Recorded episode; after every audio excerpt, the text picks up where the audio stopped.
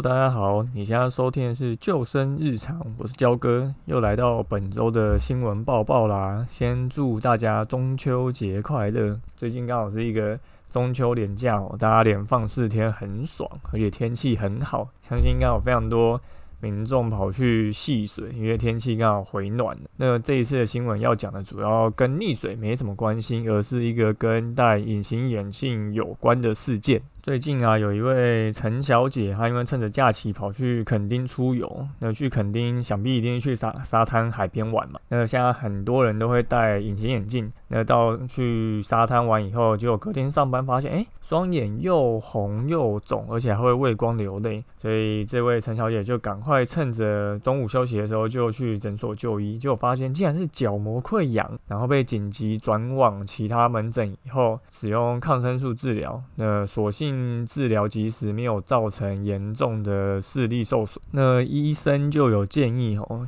隐形眼镜就不要长时间戴。其实大家都知道这件事情，那也尽量不要在戴隐形眼镜的时候从事泡汤啊、游泳啊这些会让水可能跑进去眼睛的一些活动。好，关于戴隐形眼镜这件事情，其实焦哥也有相当多的经验。焦哥去年三月才镭射的吼，所以现在就没有近视了。对我觉得镭射真的是一件很棒。的事情，对大家如果有兴趣要镭射，呃，我相当推坑，可以再私讯我，再介绍我的验光师给你认识。好，讲回玩水戴隐形眼镜这件事情，焦哥之所以会去镭射啊，就是因为我们从事非常多户外活动，尤其是水上活动。那我又是在海边当救生员，所以以前每年夏天，只要是在海边当救生员那一段时间，每次上来那个眼睛都是充满血丝、超红的，就跟那个火影忍者血轮眼一样。那或者是你去一个户外的活动玩水，你可能是早上可能七八点就开始戴隐形眼镜，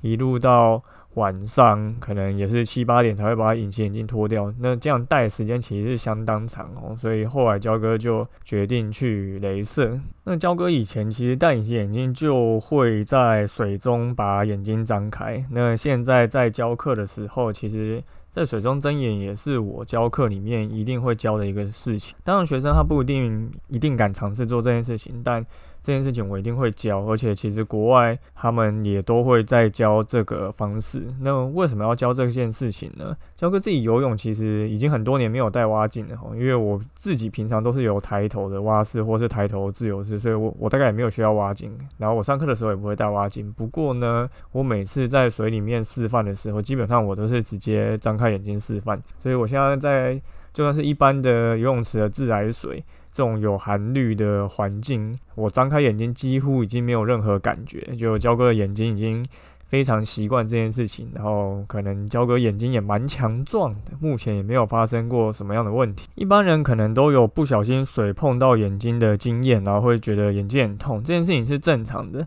如果是像游泳池啊、自来水啊这种是一般有含氯的这种水，那会让眼睛造成刺痛，就是因为有加氯的关系。那如果是在干净的海水啊，或者溪水，其实眼睛张开是不太会痛的，就跟你戴隐形眼镜，你是会用生理食盐水去洗你的隐形眼镜，那那个食盐水碰到你的眼睛，其实你的眼睛也。不会痛，所以真正干净的水是不会痛的。那为什么在海边有些人会觉得会刺痛呢？那是因为你的盐分，海里面盐接触到这个空气才会造成刺痛，而不是说海而造成。所以干净的海就知道，嗯，台湾可能嗯西部跟东北角就建议不要。所以你去可能花莲以南的东部，或者是在一些比较山高高海拔的山上的溪水，那那些溪水你张开眼睛试试看，其实是。是不太会痛，那有些人就会说啊，张开眼睛会有细菌感染的风险啊。这件事情是对的，没有错，而且医生也是这么说。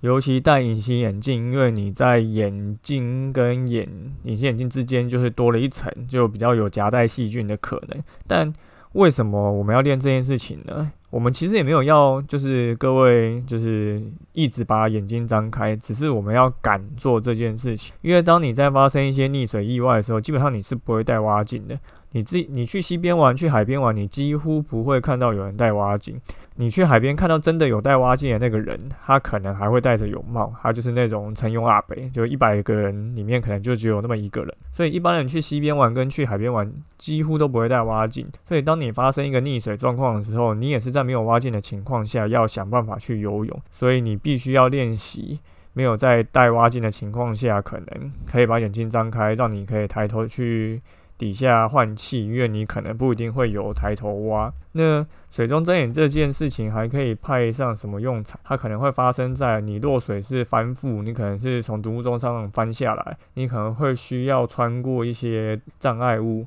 或是穿过一些礁石，让你可以在水中辨识方向。所以，我们练这件事情，只是要让你敢在水中张开眼睛就好。我并不需要一直把眼睛张开，而且一直把眼睛张开这件事情，其实真的没有必要。因为如果你有在水里张开过的听众，你就会知道，在水里张开眼睛其实是看不清楚的，因为我们少了一个带蛙镜，那蛙镜跟我们的眼睛中间会有空气嘛，所以光线少了这个空气层，空气层。的折射，所以你在水里面其实张开眼睛是看不清楚。我觉得大概就是像你近视四五百度的感觉吧，你看起来就是雾雾的，你会看到这个东西的形体，会你会看得到这个东西的颜色，可是你其实并不能看清楚。所以已经有尝试在水中张开眼睛的朋友们，你就眼睛看不清楚是正常的，千万不要担心这件事情。那我们在水中张开眼睛的步骤应该要怎么样会最容易可以尝试去完成呢？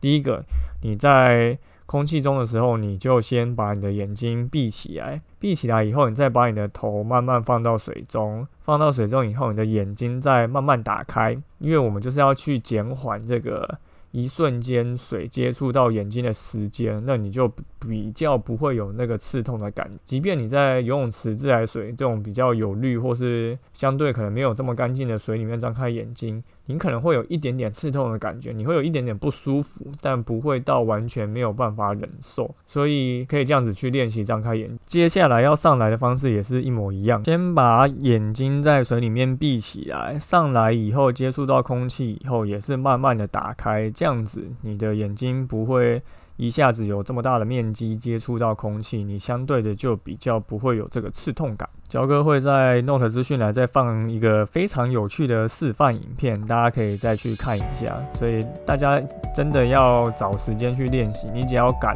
尝试这件事情，你在紧急时刻。派得上用场就可以。现在的人都会喜欢带三 C 产品下水啊！你看，你想想看，如果你带你的 iPhone 或者你的 GoPro 不小心掉到溪里面或掉到海里面，我相信大多数人都会马上把头下去，然后把眼睛张开，因为嗯，贵重物品掉下去的时候，这时候大家就都敢做这件事情。好，本周的新闻播报就到这边。我们夏天已经进入尾声了，吼，溺水事件越来越少，真的是非常开心的一件事情。感谢你收听今天的救生日常，我是焦。哥，如果你喜欢我们的节目的话，请到 Apple Podcast 留言并给我们五颗星，然后也欢迎推荐给身边的朋友们。那如果你有 IG 账号的话，也欢迎私讯跟我们说，看有没有想要听什么样的主题，我们就下次再见喽，拜拜。